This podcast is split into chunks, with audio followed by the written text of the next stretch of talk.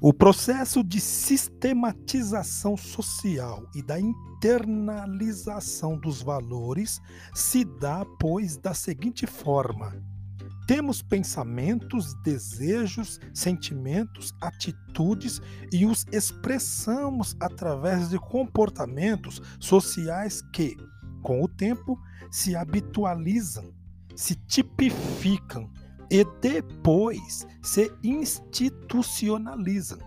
Ao serem institucionalizados, estes comportamentos se objetivam e passarão a ser internalizados através do processo de socialização. É, em outro episódio, falei que a cultura é um processo cumulativo e que cada novo membro da sociedade recebe-a como herança. Já imaginaram se cada geração tivesse que inventar tudo de novo?